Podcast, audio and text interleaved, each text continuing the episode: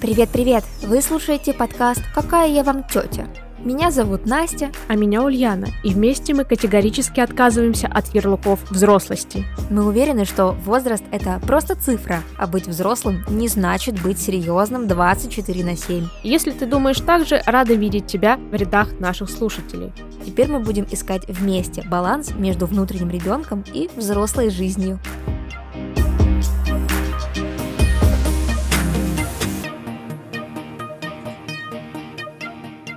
Привет-привет! Здравствуйте! А вот и недобрый вечерочек, да? Так, э, что-то не то. Опять слишком светло за окном. Что это за свет? Почему он проникает в мое окно? Как ваши дела? А, мои дела на дне морском. Бикини-ботом, привет. И ты в нем Сквидвард. Я в нем Сквидвард, да. Ну, я, так сказать, знаете, у меня уже закончился бензин, но мы едем с горы, поэтому я надеюсь, что эта машина доедет до финиша к концу года. Вот. На последних, так сказать, по, по, по инерции, по, на последних издыханиях. Вот так. Это мое состояние пока что. Ничего праздничного. Елки-палки. Звучит не сильно вдохновляюще. Да, я не знаю, новогоднее настроение. Where are you? А? У меня, кстати, есть новогоднее настроение. Я не знаю даже, откуда оно берется, потому что я прям ждала это декабрь. Я прям наряжаю вот эти все свои многотысячные елки. Мне так это нравится. Я прям чувствую, знаешь, приближение Нового года. Может быть, это, конечно, из-за того, что 2023 меня знатно выебал, и поэтому я уже подсознательно готовлюсь к тому, чтобы его проводить и надеяться на то, что 24 год со мной так не поступит. Поэтому, наверное, есть какой-то секрет в этом все. Кстати, мне а, по предзаказу, ну, короче, я делала предзаказ, а сейчас уже пришла доставочка со второй частью зеленых помидоров. Вот, и сегодня я ее заберу. Да, и я знаю, что я буду делать на новогодних праздниках. Ну, по крайней мере, я в это очень искренне верю, что у меня будет время прочитать ее, потому что у меня прям предвкушение такое. Очень хочется окунуться снова в этот мир. Блин, круто, круто. Расскажешь потом, как тебе эта история. Такая же ли она уютная? Вот, как первая часть. Ну, сколько я ее книг читала, у нее не было ни одной, которая не смогла бы, знаешь, погрузить меня вот в эту атмосферу, которую, мне кажется, только Фэнни Флэг может создавать. Но мне кажется, вот все книги, которые переведены на русский, я прочитала.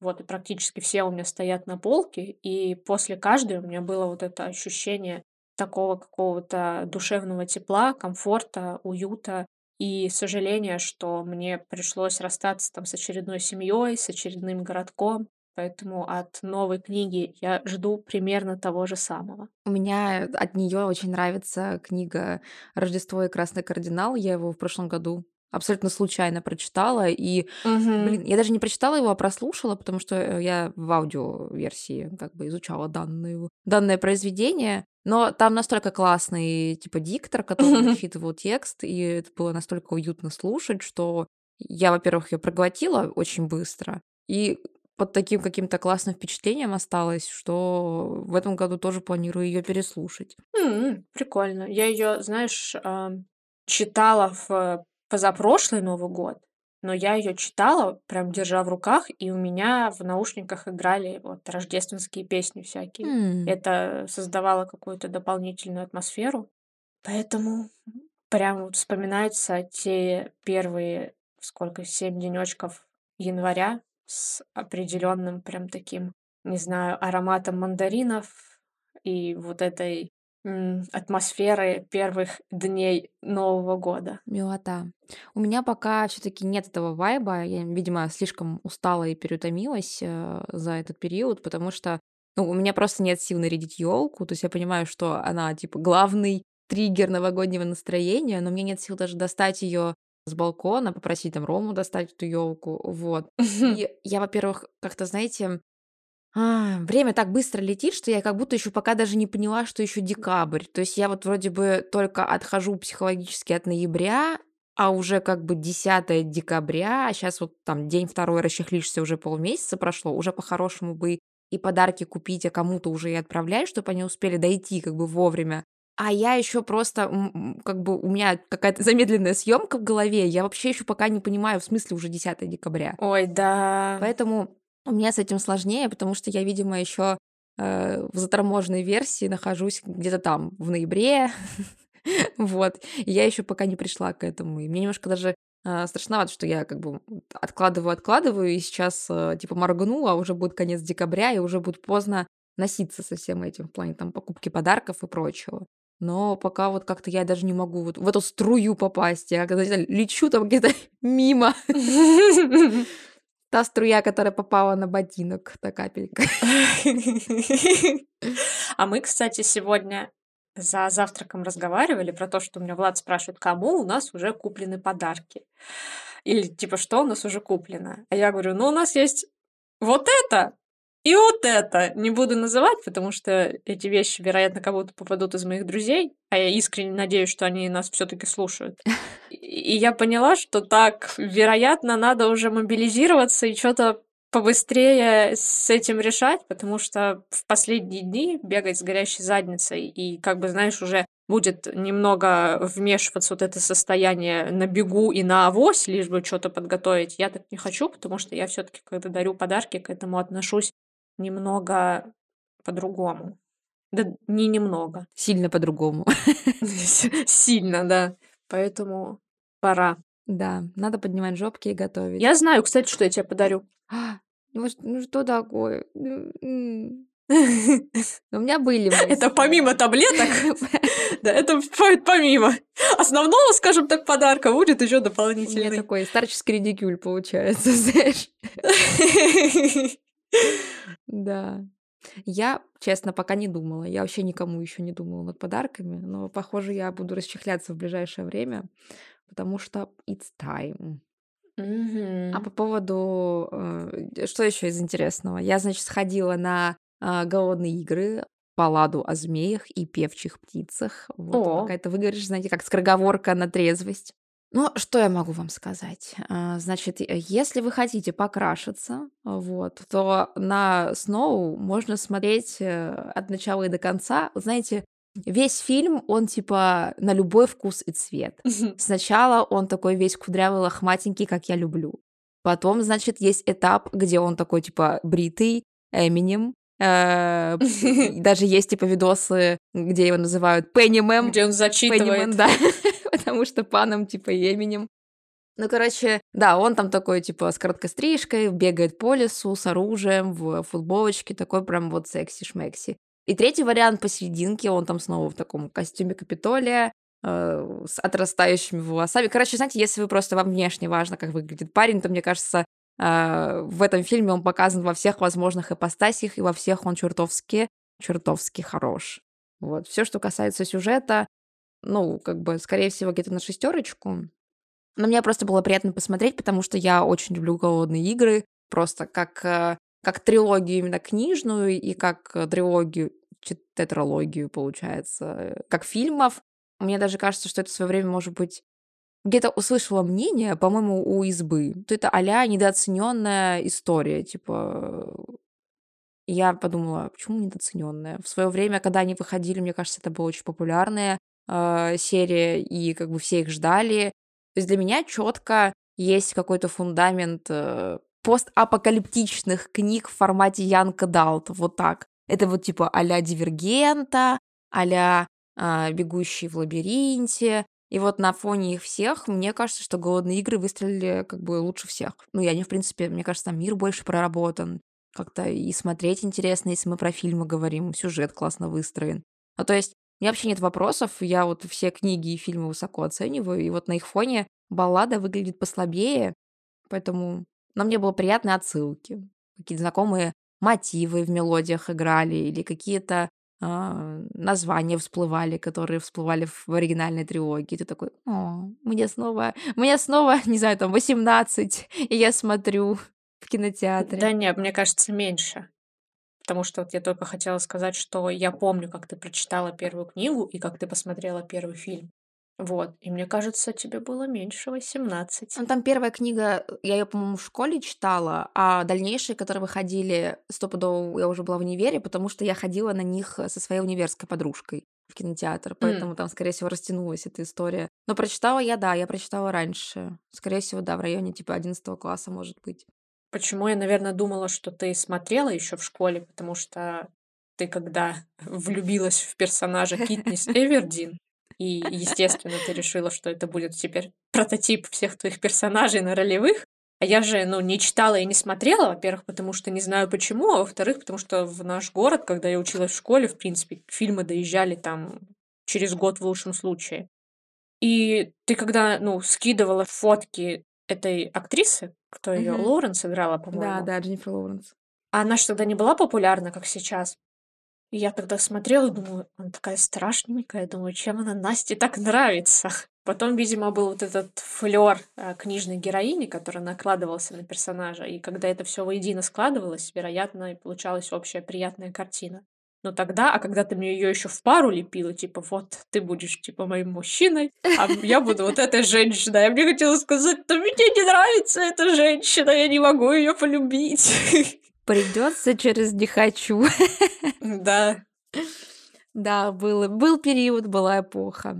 Так что, в принципе, если хотите потеребить там какие-то ваши струны ностальгические, то можно, в принципе, сходить посмотреть, покрашиться на Сноу.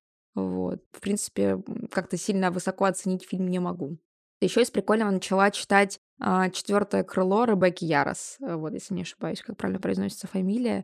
Так что это сейчас типа супер нашумевшая фэнтези, и э, я тоже стараюсь погрузиться в этот мир. И как только я начала его читать, я поняла, что тоже такой прикольный момент. Э, По сути, книга тоже максимально клишированная, то есть там есть какие-то максимально вот стандартные штампы для вот этих вот всех фэнтези Young Adult, э, но она так легко читается и так прикольно тебя вовлекает, что как будто бы ты на эти штампы э, внимания не обращаешь. Но для меня вот пока что, я вот где-то, может быть, треть прочитала, э, для меня это такая, знаете, история, собранная из трех вот таких вот столпов. Это голодные игры, потому что там есть какой-то такой вайп выживания. Это дивергент, потому что там в начале есть распределение из серии кем ты хочешь быть. Типа там, э, как помните, э, было распределение в Дивергенте, что они там одни ученые, другие там бунтующие. Вот примерно такой же вайп есть и здесь. Ну и третий вайп — это «Игра престолов» и ветка с Дейнерис, потому что тут есть драконы. Вот. Но в целом это пока что смотрится все прикольно, классно. Есть э, очень сасные персонажи, поэтому а, если вы хотите расслабиться и почитать, то, в принципе, тоже можете попробовать этой книге дать шанс, потому что пока мне нравится. Классно. Прикольно. Я ловлю себя на мысли, что с возрастом я становлюсь, ну, типа, слишком душной для подобных книг. Ну, даже не подобных книг, неправильно сказала, а по поводу шаблонов. То есть, а, если раньше от них тащишься, потом как-то можешь закрыть глаза, а сейчас эти глаза закатываются, когда ты на такой шаблон натыкаешься, и такой, и вот слишком вот это состояние мешает нормально погружаться в подобные истории, и я начинаю из-за этого грустить, потому что это же тоже своеобразный способ отвлечься и заманить себя в какой-нибудь другой интересный мир. А из-за того, что рационально слишком мыслить начинаешь, конечно, становится сложнее. Ну да, правда, есть такое. Но вот я говорю, на фоне других каких-то м, книг такого жанра, это прям как-то хорошо прописано. То есть ты такой читаешь, такой, ну ладно, ну и пофиг на этот штамп, если я вижу его торс, знаешь, или что-то в этом духе. Поэтому пока читаю, вроде бы идет хорошо. Я, кстати, забрала этот э, вчера ездила к родителям и забрала домой. Во-первых, кстати, опять же про голодные игры. А, Представляете, я была просто супер уверена, что у меня были физические книги. Я вчера поехала к родителям, перерыла весь шкаф со своими книгами, и я их не нашла. Я говорю, в смысле, мам, где, где мои голодные игры? Мама такая, ну у тебя их никогда не было. И я, знаете, такая сижу, типа, у меня в голове эти цифры, пересекаются какие-то мультивселенные, потому что я была уверена, что я чувствовала книгу в руках, когда я читала, в смысле, у меня ее не было.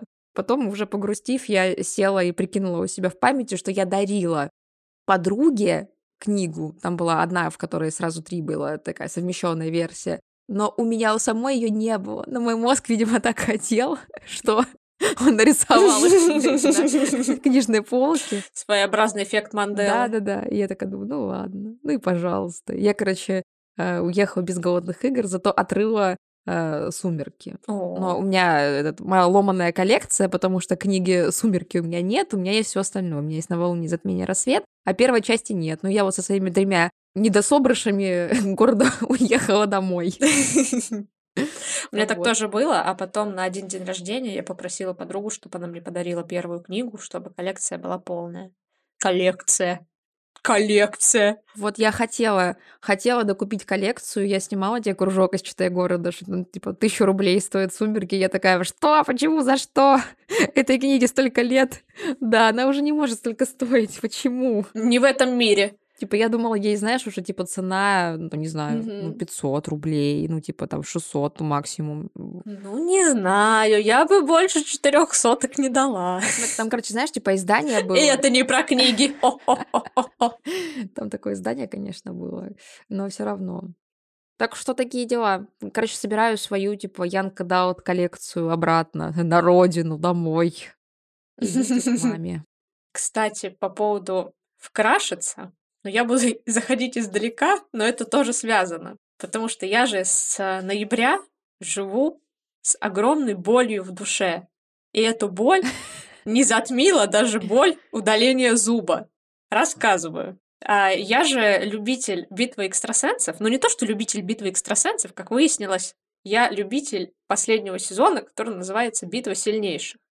И я сразу сделаю пометочку, вставочку, что я не верю во все происходящее на экране, я не воспринимаю все, что происходит на экране, всерьез, но тем не менее, как построено шоу, и насколько там строится сюжетка, как подобраны персонажи, как они прописывают сценарий, как они срутся в готическом зале. Короче, мне это все очень нравится, и даже мой муж, который никогда не любил подобные истории, с удовольствием смотрит со мной каждый первый выпуск. Вот, и у него даже есть свой фаворит. Но это так, было предисловие. И тут, 26 а, ноября, это день, день матери, вы могли бы сказать. я скажу, да, вы не ошибаетесь, но выяснилось, что в этот день тройка самая топовая, которая называется Олег Шепс, Александр Шепс и Дмитрий Матвеев, приезжают в мой родной город Ливны, и вы скажете, ну и что, типа, такого? Но боль этой ситуации в том, что они приезжают прям, прямо вот под окна квартиры, где я прожила большую часть своей жизни. А я была в этот момент в другом городе. И когда мне мама начала присылать видео как у нее под окном бегает Дима Матвеев, мне было настолько больно, вот понимаете, я вот не испытывала таких страданий, наверное, никогда в жизни, потому что ты так вот состояние было как собака на цепи, ты вроде вот хочешь куда-то вырваться, что-то сделать и приблизиться ко всему происходящему, но цепь на шее настолько ну, тяжелая, что она тебя сдерживает, и тебе только приходится жить с этой болью.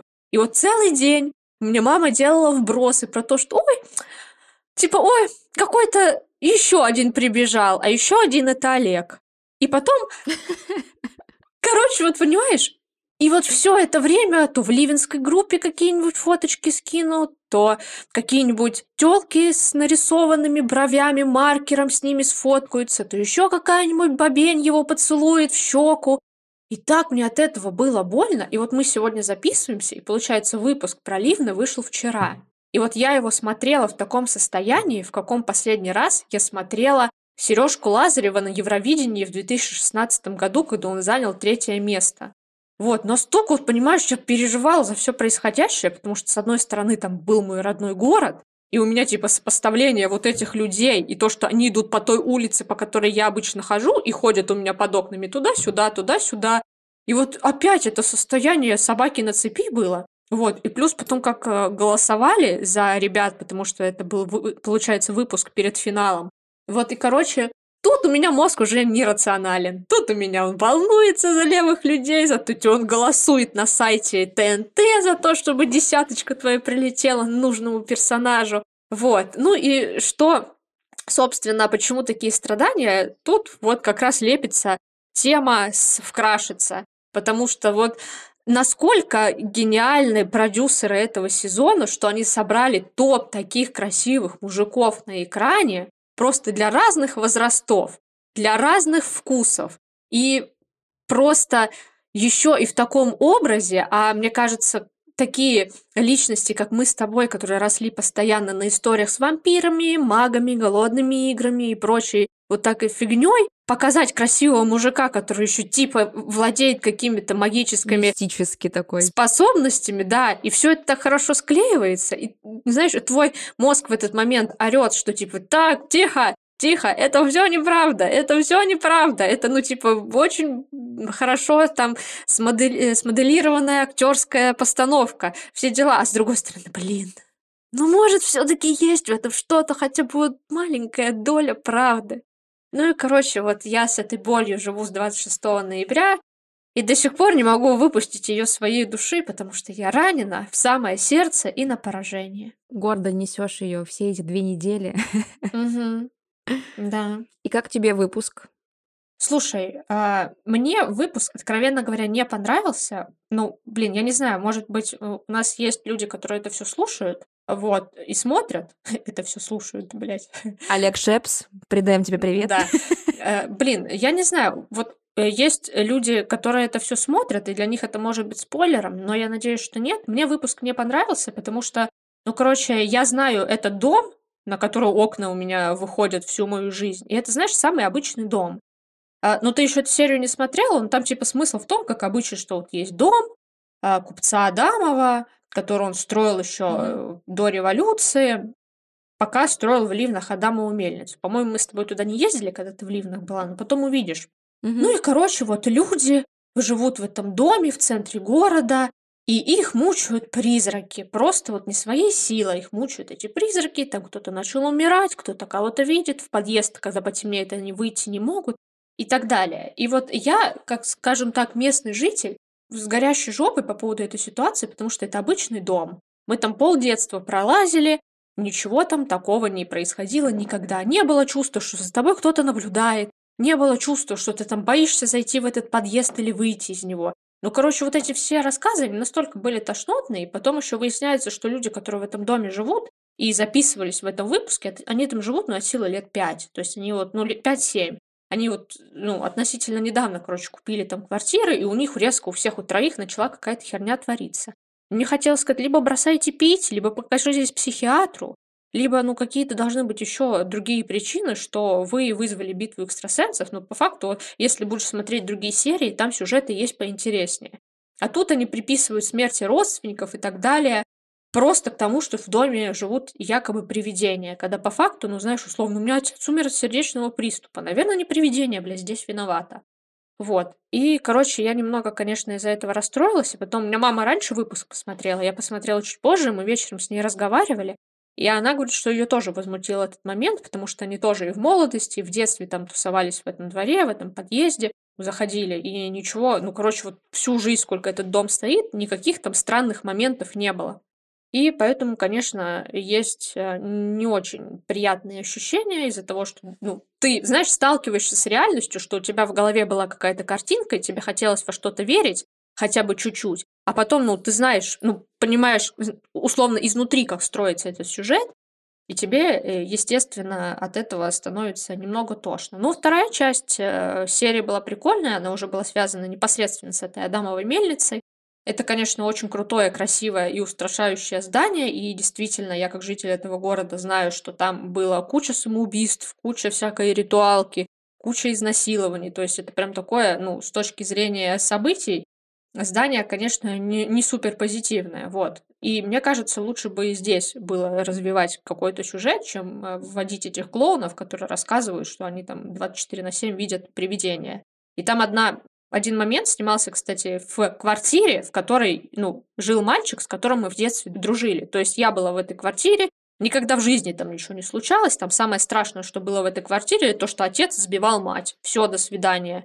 А потом выяснилось, что новые жители заехали, и там ни отца, ни матери, и дед погиб гибели матери, и все из-за призраков. Вот, и, конечно, это было очень странно и очень неприятно все осознавать. Вот, а еще, что мне было моей женской душе неприятно осознавать, что типа там вот снимается момент с Димой, И что-то он стучится в одну квартиру и говорит: "Здравствуйте, можно зайду?" И там вот голос ведущего, что в этой квартире там живет 18-летняя девочка Аня с матерью. И он типа потом выходит из квартиры, и у него поцелуй на щеке. И мне вот хотелось сказать, вот мне было бы 18, мне бы постучался в дверь Дима, я бы обоссалась настолько, что вот это все бы протекло до подвала, потому что ты сидишь дома в 18 лет, а тебе стучится в дверь Дима Матвеев. Ну что это такое? Я уже почти 30-летняя баба, а все еще от этого страдаю. А все еще протекаешь до подвала. Да, на самом деле, прям очень очень такая, мне кажется, э, я бы тоже расстроилась, если бы у меня под окном происходило что-то подобное, что-то такое, э Съемки дневников вампира, например. Ну, типа, да, что-то культовое для текущего времени, что-то очень интересное, захватывающее, еще и с э, теми персонажами, на которых ты плюс-минус крашишься. Это так, правда, грустно. Очень жаль, что в этот день ты не поехала. Если бы ты могла, ты бы изобрела самый быстрый сапсан в мире, который доставил бы тебя из пункта А в пункт Б. А, на самом деле, я «Битву сильнейших» начала смотреть недавно. А, вообще, э, э, прикольный момент, что вчера нет, все началось, конечно, с пятницы. Я просто решила, что я хочу посмотреть «Битву сильнейших». Вот в 2 часа ночи я решала, что я хочу посмотреть. Это э, либо подкаст, либо первый выпуск «Экстрасенсов». Естественно, я выбрала первый выпуск «Экстрасенсов», и вот я сидела, значит... Правильно сделала. Да, до глубокой ночи сидела, смотрела. И потом мой вчерашний день начался с того, что я проснулась, включила выпуск, и вот лежала, смотрела выпуск за выпуском. И у меня, знаешь, я словила такое ощущение, как будто, а, я не знаю, э, помнишь, раньше на новогодних праздниках ТНТ устраивал марафон битв экстрасенсов. То есть и там они вот прям с утра до вечера показывали. Да, И вот да. у меня вот случилось такое ощущение. Я когда была мелкая, я смотрела, мне очень нравилось это шоу, я вот смотрела его Прям каждый сезон ждала, а, каждый вот этот марафон смотрела, потому что мне так нравилось, как они там что-то бегают, что-то расследуют, что-то что там чувствуют, не чувствуют. И вот у меня вчера, я поймалась на мысли, что э, на дворе 3 января, мне снова лет 12, и я смотрю этот марафон. Потому что, не знаю, почему 3 января, у меня вайп был просто, что, знаете, вот это вот, когда новогодняя суета прошла, и ты лежишь эти январские праздники, никуда не двигаешься, и у тебя как будто бы впереди еще много этих дней, когда ты можешь не двигаться. И вот один из них ты полностью смотришь что-то по телеку, просто бэнк-вотчинг. И э, у меня вот вчера такой вайп был э, с этими экстрасенсами, я вот тоже начала, но я посмотрела э, для понимания только 5 выпусков э, из 26, я так понимаю, которые уже вышли.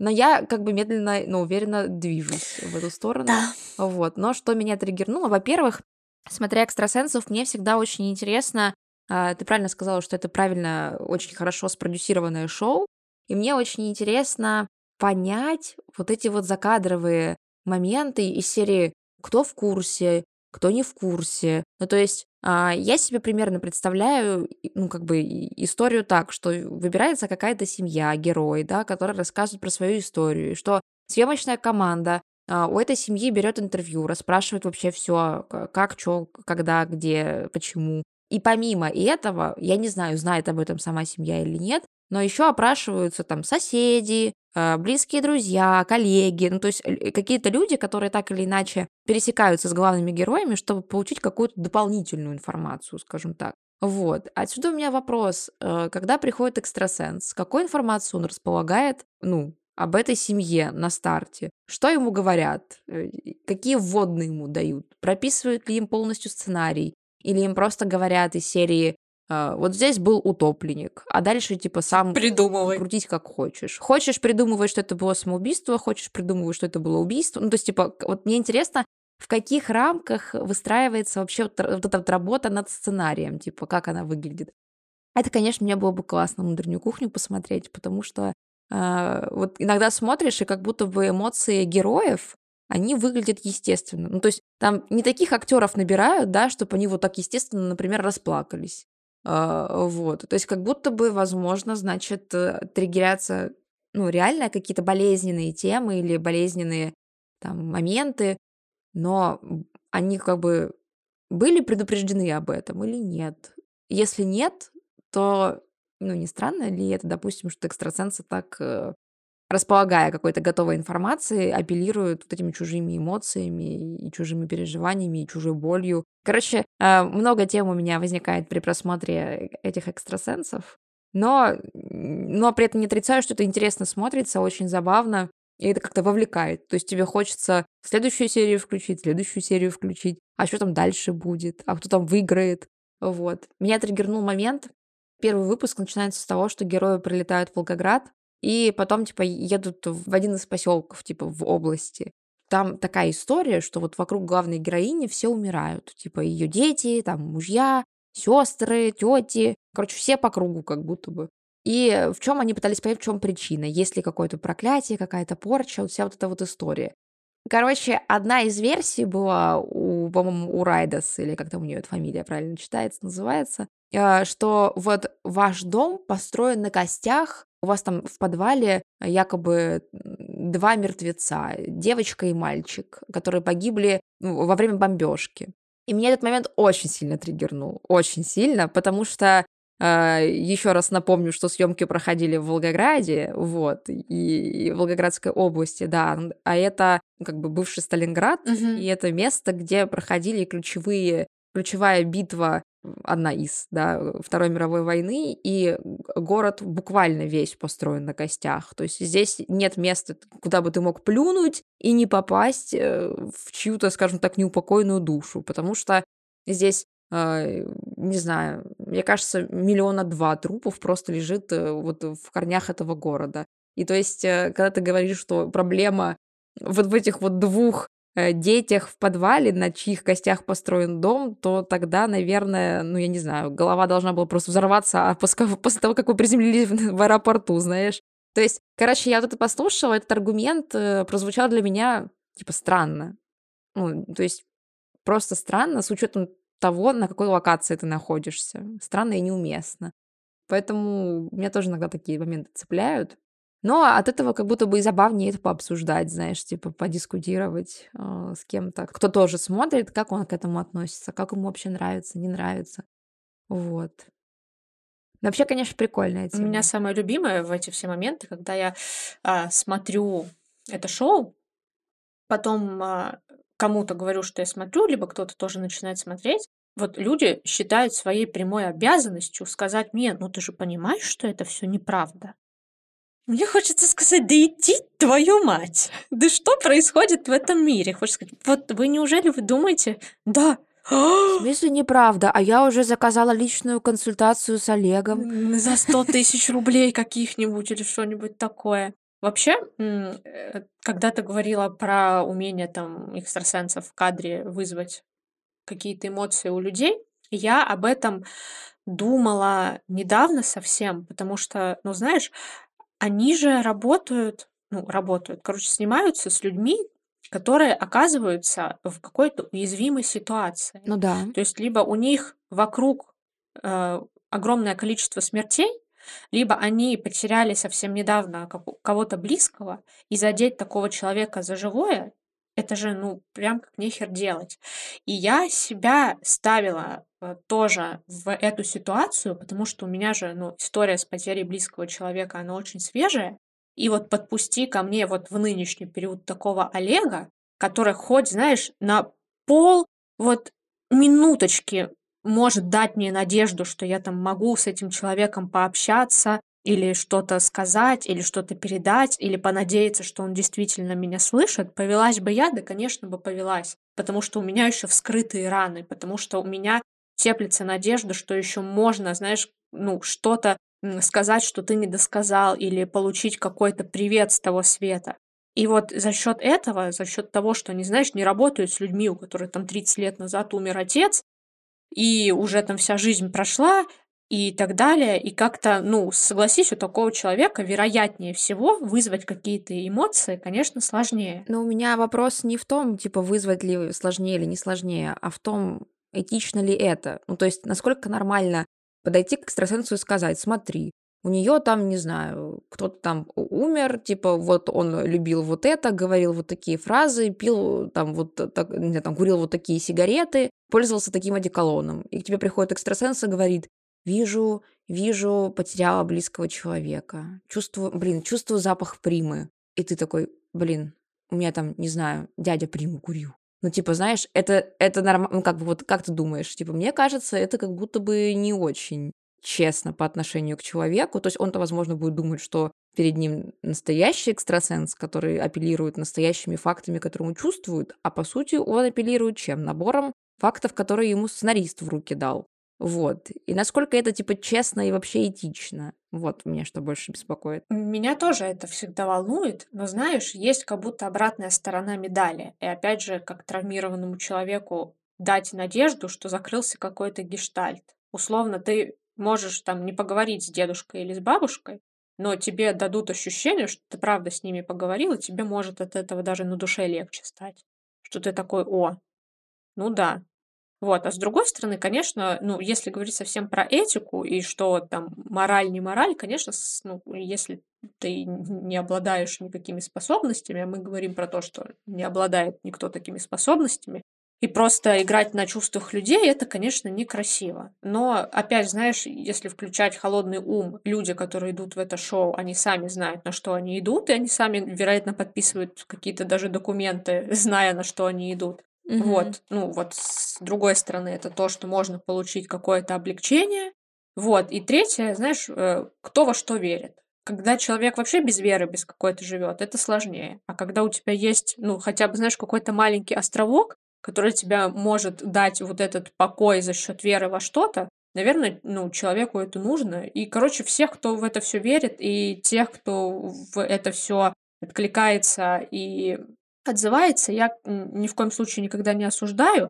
Единственное, если это не перерастает в темы лечения болезней, лечения рака и так далее и тому подобное. Потому что вот, ну, опять же, если возвращаться к ливенской теме, ходит э, по городу слух, что это женщина, которая вызывала, а, нарочно придумала эту историю, что у нее там якобы в квартире все падает и что-то ненормальное происходит, потому что у ее дочери псориаз, и чтобы экстрасенсы полечили ей псориаз.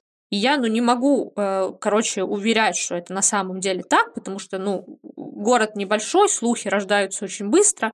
Вот, но если это так, то это вообще до свидания, потому что, во-первых, ты должна соображать холодным умом, что псориаз не лечится в таком, э, вообще, в принципе, он вводится в ремиссию, но избавиться от него на всю жизнь нельзя. Вот, во-вторых, ты не заботишься о том, чтобы ребенка повести к врачам и найти какой-то способ ввести его в ремиссию, а ты создаешь целую историю вокруг какого-то дома, чтобы приехали люди с надеждой, что они тебя будут или твоего ребенка лечить. Ну, вот в таком э, случае я вообще не понимаю все происходящее.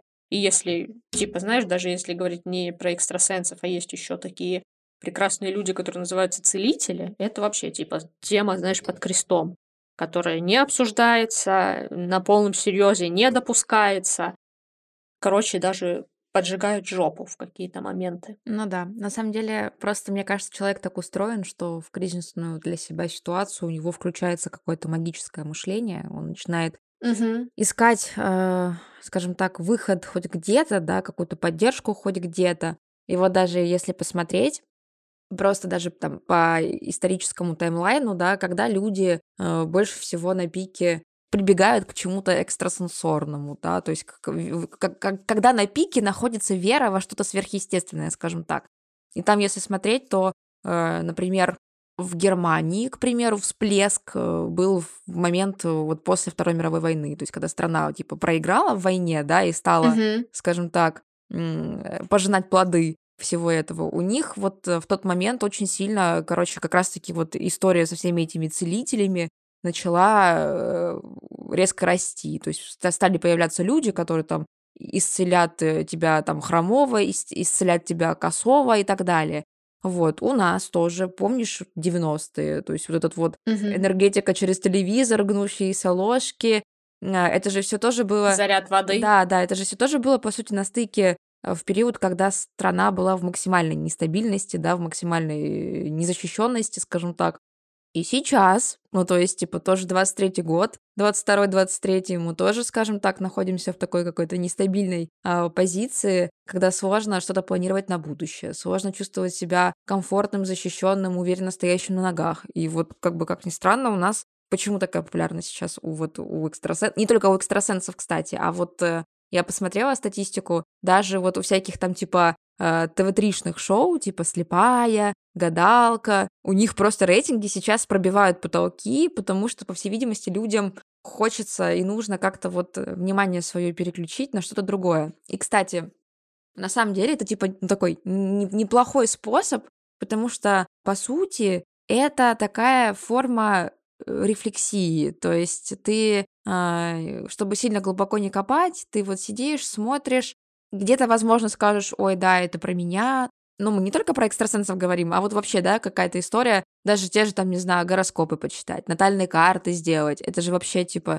я вот, честное слово, про натальные карты услышала, наверное, первый раз э, год, год, может быть, полтора назад. То есть до этого в моем инфополе вообще не присутствовало даже этого термина. То есть э, как-то вот я... А тут вдруг все, Таро, натальные карты, экстрасенсы, гадания, все вот Астрология. это вот, все это так запестрило. Я прям это вижу, знаешь, что вот куча всего со всех сторон. Там раскладывает колоду, там, блин, тебе по звездам читают, здесь тебе по натальной карте читают, здесь тебе делают uh, human design, типа, и ты вот это вот все со всех сторон, ты такой, боже, боже. Остановитесь. Да, на самом деле это такой способ прорефлексировать, что с тобой происходит, как-то пропустить это через себя, э, не прибегая к платному походному к тому же психологу, потому что это требует тоже отдельного, ну, во-первых, это требует финансовых, да, каких-то а, затрат, это требует... Э, как... Эмоциональной отдачи. Эмоциональной отдачи, решить, идти, вот эта вот вся вот эта вот тема, тоже сложно себя заставить.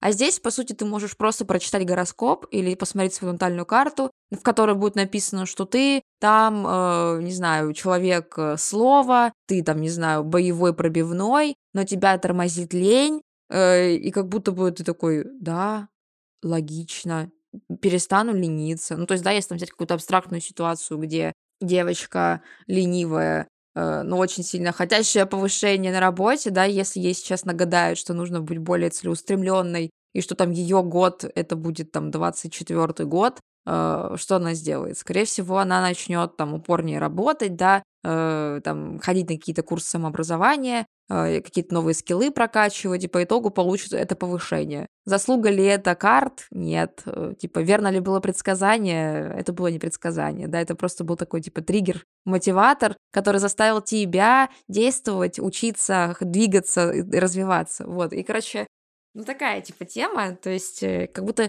нет в этом ничего такого плохого, да, ты правильно сказала, пока это не доходит до, ну, вот, до темы с э, лечением, вот этим вот всем, потому что, конечно, если вы чувствуете себя плохо, то только медицина, только доказательная медицина, да, только врачи квалифицированные могут вам помочь, потому что, естественно, лечить рак с помощью, там, не знаю, сырого яйца – это плохая идея. Да, это на самом деле так. Но и, в принципе, если возвращаться к вопросу нестабильного времени, оно же может быть нестабильное в стране, а может быть нестабильное просто конкретно у тебя в жизни.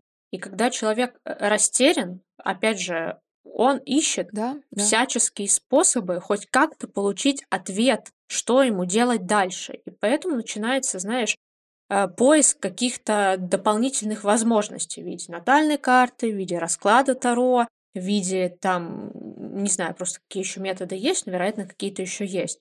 Вот. И это прикольно, если ты, знаешь, умеешь такие штуки использовать себя во благо. Вот как ты привела пример, что вот тебе дали какую-то информацию, дали какой-то толчок, посыл, и ты знаешь, как и правильно воспользоваться, чтобы себе потом в жизни сделать хорошо. Ну, здесь опять как будто история про то, что нужно натолкнуться, знаешь, на какого-то хотя бы человека, который знает берега и не путает границы. Потому что, условно, если ты приходишь к какому-нибудь лютому шарлатану который вообще э, не имеет ничего общего с какими-то человеческими чувствами нормальными, и он тебе приходит и говорит, ты умрешь в следующем году. Ну это же вообще до свидания. И такие есть. И это э, вообще какой-то нонсенс. Во-первых, как люди не боятся брать на себя такую ответственность. Во-вторых, ну, прикинь, ты сталкиваешься с человеком, который вот настолько э, с лютой психосоматикой и с, настолько с лютым самовнушением, что даже если условно у него на судьбе было написано прожить до 100 лет, а он себе просто внушил из-за того, что кто-то ему нарисовал на натальной карте, что он умрет через год, он взял и помер через год, просто потому что вот так себя, не знаю, запрограммировал, настроил и так далее. А это же тоже, да, такая при- прикольная ситуация, кстати, может же по-разному выражаться. То есть, если ты такую новость услышишь, она тебя, естественно, как-то так ошарашит, да, тебя холодным потом обдаст, и ты, возможно, будешь, допустим, менее внимательным, когда переходишь дорогу или там Мгм. еще. То есть, короче, сразу как будто бы, знаешь, у тебя прикольно запускаются какие-то процессы, э, и ты, ну, как бы из-за этого э, реально можешь где-то косякнуть, оступиться и словить кирпич на голову. Мгм. Ну, это, знаешь, вот знаменитая история. А, я, ну, конечно, без имен, но тем не менее, когда здоровому человеку сказали, что он болен неизлечимой болезнью, ну, не намеренно, а просто перепутали анализы или что-то такое, и этот совершенно здоровый человек просто взял и через какое-то время захерел и помер. И опять же, а потом выясняется, что просто были перепутаны анализы. И вот это похожая, мне кажется, история про то, что... Ну да, ну или от противного с плацебо. Мгм. Если тебе говорят, что у тебя здесь лекарство, и ты реально чувствуешь, что тебе становится лучше, а по факту там, ну, как бы водичка просто, да, и ничего лечебного, какая-то аскорбинка. Но твоя психика и правда играет большую роль в том, как, как вообще вот эти все химические процессы в организме протекают. Мгм. Ну и плюс, опять же, если возвращаться к истории с теми же Таро, а, там же в большинстве случаев на картах нарисованы, ну, какие-то изображения. То Мгм. есть есть арканы, условно, там какая-нибудь восьмерка кубков. Ну, почему я про это все знаю? Потому что у меня мама а, в молодости интересовалась всей этой темой, и я условно в этом всем росла. Вот, как бы за Таро не шарю, расклад сделать не смогу, но тем не менее э, в теме более-менее понимаю. И типа я ее не осуждаю, я ее типа не отрицаю, но в чем прикол? То, что типа каждая колода, каждая рисовка, она друг от друга может отличаться. И надо думать, что человек, который делает расклад, а, имеет одно ассоциативное мышление, а человек, который может раскладывать ту же колоду, может иметь другое мышление, потому что по-другому увидит картинку. И тем не менее, несмотря на то, что есть какое-то ну, точное описание, что определенная карта значит, ну вот просто какие-то мысли, жизненные ситуации, жизненный опыт человека, который тебе делает расклад, может наложиться на вот эти карточки, и потом вообще все до свидания, тоже ну, не очень хорошая картина получится. Поэтому, опять же, нужно возвращаться к тому, насколько вы сможете потом с этой информацией, которую вам дадут, жить, вот, и насколько вы сможете ее использовать себе во благо. То есть, ну, по факту ничего из этого не, не является тем, что за что можно позорить, потому что, знаешь, э, люди делятся вообще сейчас на два лагеря. Те, кто в это верят, те, кто в это углубляется, и те, кто считает своей святой обязанностью, святым долгом позорить этих людей, высказывать свою фи и так далее. Но понятное дело, что мы говорим о контингенте людей, с которыми, в принципе, в жизни не очень хочется общаться.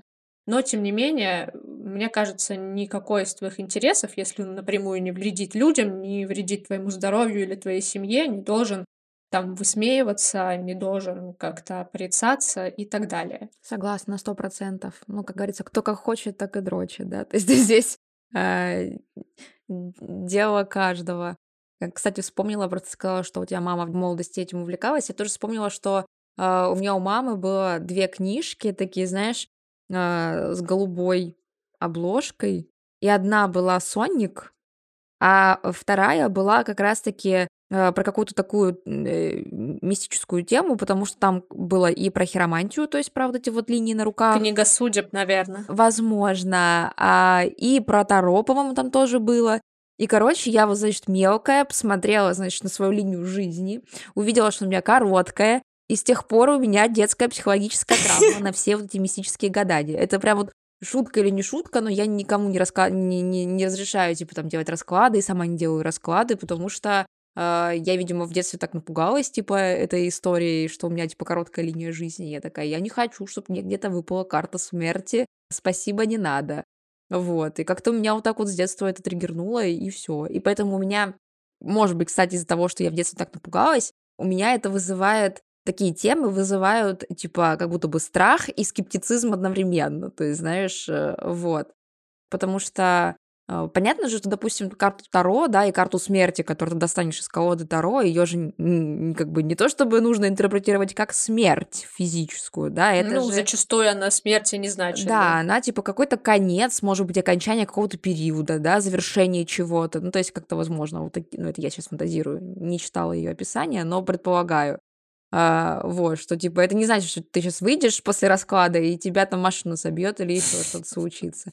Но вот, тем не менее, какую-то вот такую дискомфортность э, я испытываю, когда вот речь идет о всем вот таком мистичном раскладе, типа вот смотреть на эти линии на руке, а, вот эти расклады карт делать. Но меня привлекает и прикалывает сама идея Таро в плане метафоричности, да, то есть есть же вот это вот, ты правильно сказала, что каждый воспринимает то, что видит по-своему, и даже есть же у психологов вот эти вот метафоричные карты, да. Ну, я их очень люблю, у меня тоже есть. Классный способ, э, как вообще, типа, выразить, э, ну, понять, что ты чувствуешь, да, глядя на эти карты и так далее.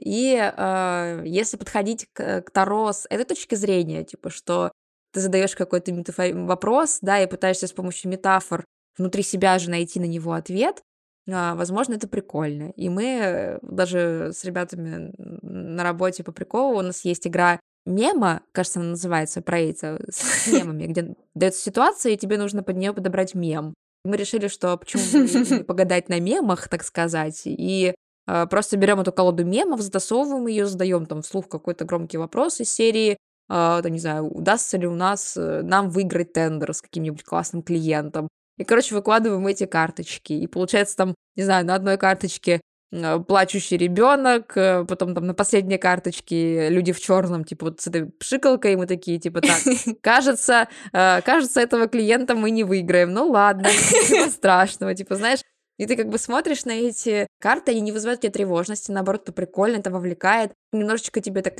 растормашивает у тебя мозг мышления, да, ты такой, типа, фантазировать начинаешь, а что бы эта карта значила, как ее синтерпретировать. И если с этой точки зрения посмотреть, то это прикольно. А если еще глубже копнуть, то а почему это не неправда? Ну, типа, mm-hmm. да, почему, э, к примеру, предсказание на колоде мемов чем-то отличается от предсказания на картах Таро? Как будто бы ничем, да, потому что э, вся эта магия, скажем так, запускается твоей психосоматикой, твоим mm-hmm. мышлением. Как говорит Олежка Шепс, магия в тебе. Да, внутри вас. Да-да-да. Да, в каждом из нас.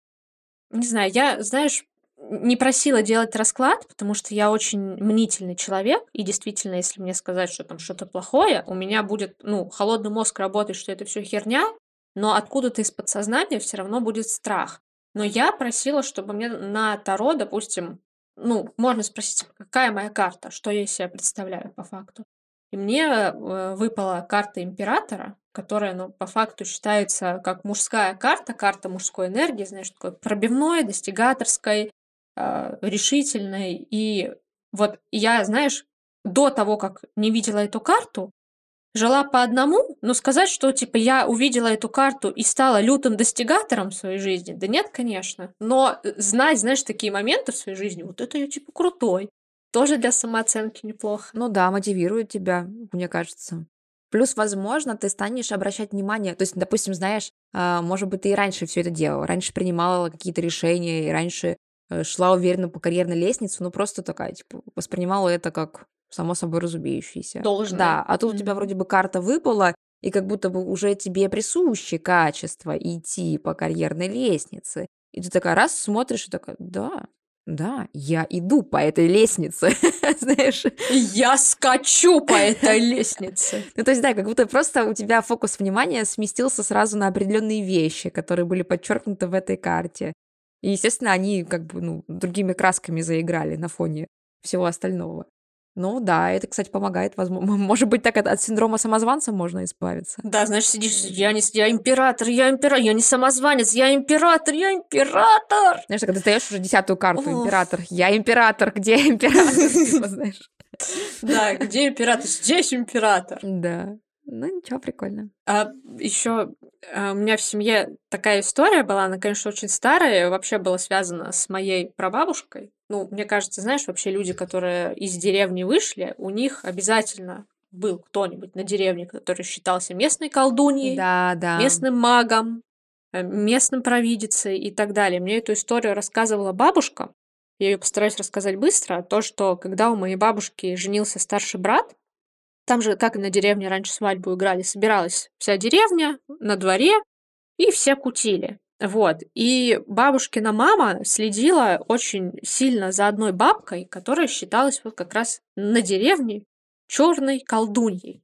И получается так, ну, чтобы она, короче, не успела сделать какой-то подклад или чем-то, знаешь, там, нагадить молодым или что-то как-то повлиять на их жизнь, потому что, ну, когда ты во всей этой каше варишься, ты, естественно, все это веришь.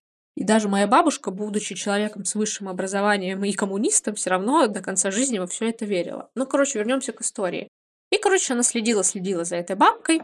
Ну, и получается, что когда раньше свадьба заканчивалась, молодых вели провожать на сеновал всей деревни. Надеюсь, вся деревня, конечно, не смотрела, что они там делали на сеновале, но, тем не менее... Жуть. Да, э, такое было. Ну и, короче, пошли провожать на сеновал. И получается, бабушкина мама, моя прабабушка не пошла это делать, а решила вернуться в дом и посмотреть, что там происходит. Ну и, естественно, получилось так, что она просмотрела, как эта бабка подложила какую-то куклу или что-то такое под матрас э, кровати молодых. Вот. И, естественно, моя прабабушка испугалась, достала эту куклу и э, в печь кинула и сожгла ее. И, как обычно, на деревне, либо в каких-то ближайших была добрая колдунья, добрая бабушка. И вот э, в этой ситуации она была абсолютно слепая. Ну и, короче, истории, которые мне про нее рассказывала моя бабушка, были из ряда фантастики. Вот. Но короче, чем закончилось это? Моя прабабушка после этой всей ситуации пошла там за 7 километров к этой слепой женщине, которая якобы была провидицей и все всегда угадывала и все видела. И она не успела зайти в дом, как это там бабуля ей сказала, типа, ой, Шура, будучи слепой, то есть она всегда знала, кто к ней идет, типа, ой, Шура, что ж ты наделала, ты теперь сама сгоришь. Ну вот, и апогей всей этой ситуации моя бабушка, моя прабабушка умерла от того, что она сгорела в собственном доме. И тут, ну, вот как вообще эта история может восприниматься? Если ты человек мнительный, во все это веришь, естественно, ты можешь сейчас от этого всего охереть. Думаешь, вот это да. Но надо соблюдать всегда, э, ну, короче, не соблюдать, а следить за всеми вводными, которые есть в истории. Могу ли я жопу поставить, что это было действительно так, а не, ну, типа, просто бабушка мне со слов матери это все пересказала? Да нет, конечно, не могу. Прикольно ли это звучит? Ну и можно ли такое придумать? В теории можно, но звучит все равно прикольно, типа как вот эта вся история строилась и как все в итоге кончилось. Звучит мистично. Давайте посмотрим на статистику пожаров в деревнях, да? Да, да, да, да, вот. Причем, прикинь, она, ну, сгорела она как раз с 31 декабря на 1 января. То есть ее ждали на Новый год, а она, ну, сгорела в собственном доме. И, короче, такая история тоже есть. Не, не знаю, для чего я ее начала рассказывать. Возможно, это было связано с тем, что если тебе предсказано, что ты умрешь, то ты умрешь. Но подстроить, ну, короче, устроить самосожжение, это, конечно, вообще такое себе, если честно, в это я вообще не верю, но, тем не менее, такие истории, как говорится, на деревне тоже были. Ничего себе ты надо на мистичной нотке решила подзавершить наш выпуск. Да, подзавершить. Резюме. Веришь во все это или не веришь? Да. Где-нибудь там на писечку, на капельку, да. Я э, буду говорить честно, на писечку, на капельку верю, потому что мне это хочется верить, и для меня это, знаешь, как, как спасательный круг, как подушка безопасности, что типа вера во что-то, помимо Бога, меня будет держать на плаву в каких-то ситуациях, я буду искать для себя какие-нибудь, знаешь, отходные пути или что-нибудь такое, ну и мне хочется все-таки верить, если говорить про, там, знаешь, про потусторонний мир, что все-таки там есть душа, есть возможность там переродиться, есть возможность еще встретить людей, по которым ты скучал и которых ты любил. И, наверное, исходя из этого, вот если говорить честно, что на какую-то долю, ну, естественно, с э, нормальной холодной головой я в это все верю. Прикольно, потому что я вот сейчас пытаюсь понять, э, верю я или не верю, и понимаю, что ощущение такое странное, как будто мозг осознает, что это impossible, ну, типа, это невозможно. Мгм, Но, мгм, Да-да-да. но где-то там внутри ты как, как какая-то вот струнка, она вот все равно дергается. Я думаю, а был ли шанс, типа, не верить? Ну, типа, вот э, мы росли просто в окружении всего вот этого вот, не знаю, ну, просто нас окружала куча Мгм. всяких примет. Для меня самые страшные были это когда кто-то в твоем подъезде умирал, типа, не дай бог, ты там должен как-то так идти, чтобы не пересекать дорогу, типа катафалку, которая Да. лежит. А потом вот эти цветы, которые лежат на земле, э, типа... Не дай бог на них наступить. Да, не дай бог на них наступишь. И типа это же все тебя как-то запугивает, да, какую-то вот, а, вот эту магичность придает всем этим вещам, хотя по сути ну, типа, это, это обычные цветы. Вот их только что купили, блядь, в цветочном магазине за углом, а теперь они валяются на Мгм. земле. Ну, типа, это, а они даже, ну, типа, в них не может быть ничего, как бы, э, сверхъестественного. Ну, ты, как бы, уже тебя настращали. Или там, помнишь, из серии, даже вот это вот элементарно, когда там вы с другом проходите, э, и между вами там какая-нибудь э, там стена, труба, забор, Столб. да, и вы обязаны потом сказать, типа, из, из серии «Привет на сто лет и на четыре Да. года», чтобы Да. вы не, разругались. Я до сих пор так делаю. Да, то есть, понимаешь, мы росли, просто мы росли во всем в этом. Наша жизнь в мельчайших каких-то подробностях пропитана вот такими вот а приметами, суевериями, которые, естественно, ну, как бы накладывают определенный отпечаток.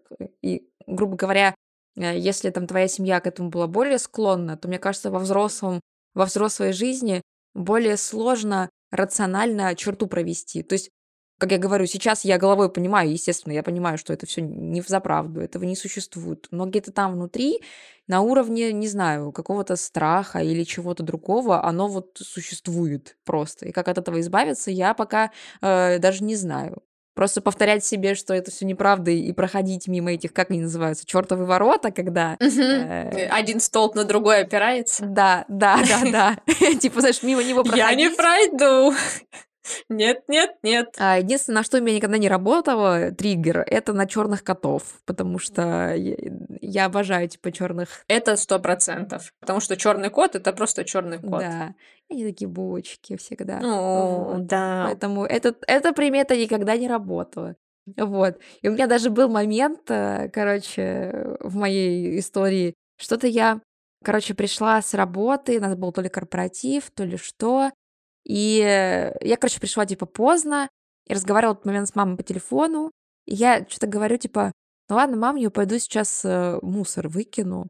И мне мама говорит, типа, «Н- не На ночь выбрасывай». нельзя. Да, типа, что ты на ночь идешь мусор выбрасывать, у тебя денег не будет. Да-да-да. Чтобы вы понимали, эта фраза закончилась 10-минутной истерикой, где я маме в трубку хлеб- хлебала со слезами и соплями, что ты что, хочешь, чтобы у меня не было денег? Зачем ты мне это говоришь? Вот. А мораль моей, моей, вот эта вот моей фразы была в том, что пока мне не сказали, для меня это было просто пойти и выбросить мусор. Все, типа, я бы никогда в жизни не придала этому никакого большего значения. Я выбрасываю мусор тогда, когда я пришла домой, и мне удобно это сделать. Но как только тебе сказали, что выбросишь ночью, и у тебя не будет денег, как будто вот на это бессмысленное мероприятие накладывается какой-то смысл. И Да-да-да. мне из-за этого стало так прям вот как-то не по себе, что я аж прям э, расплакалась. Вот. Но для О. понимания, теперь я мусор выбрасываю принципиально всегда только вечером. Потому что я докажу, что деньги А, как были, так и остаются в моей семье. Да, ну так как-то получилось, что в итоге перестроилась, и вот его, ну, не знаю, чаще всего, ну, просто потому что я с работы прихожу вечером, логично, что этот пакет я хватаю и иду выбрасывать именно в это время суток, вот. И мне утром, когда я иду в такси и типа в этой суете, мне как-то абсолютно неудобно делать крюк к мусорному баку, поэтому вот так. И как бы пока ничего вроде бы, деньги есть, да. Вот. И, короче говоря, да, вот э, мы растем во всем вот этом вот, во всей этой каше суеверий, всяких историй о бабульках-целительницах, у всех такие реально были, э, вот. И сложно как будто бы абстрагироваться от всего этого, мне кажется. Ну и не обязательно. Мне кажется, главное, что можешь верить во что хочешь, главное, чтобы это было не во вред. Вот и все. Хорошая мораль для завершения сегодняшнего выпуска. Да-да-да. Х- Хотелось бы, наверное, завершить его все-таки на приятной ноте и пожелать, чтобы вы верили в лучшее, программировали себя на лучшее, не притягивали к себе какие-то там злые мысли свои, злые мысли других людей, не вешали на себя какие-то суждения нехорошие, которые были произнесены другими людьми.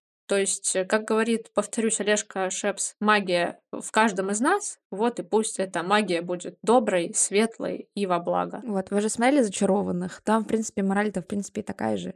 От их состояния внутреннего, психологического зависела их сила.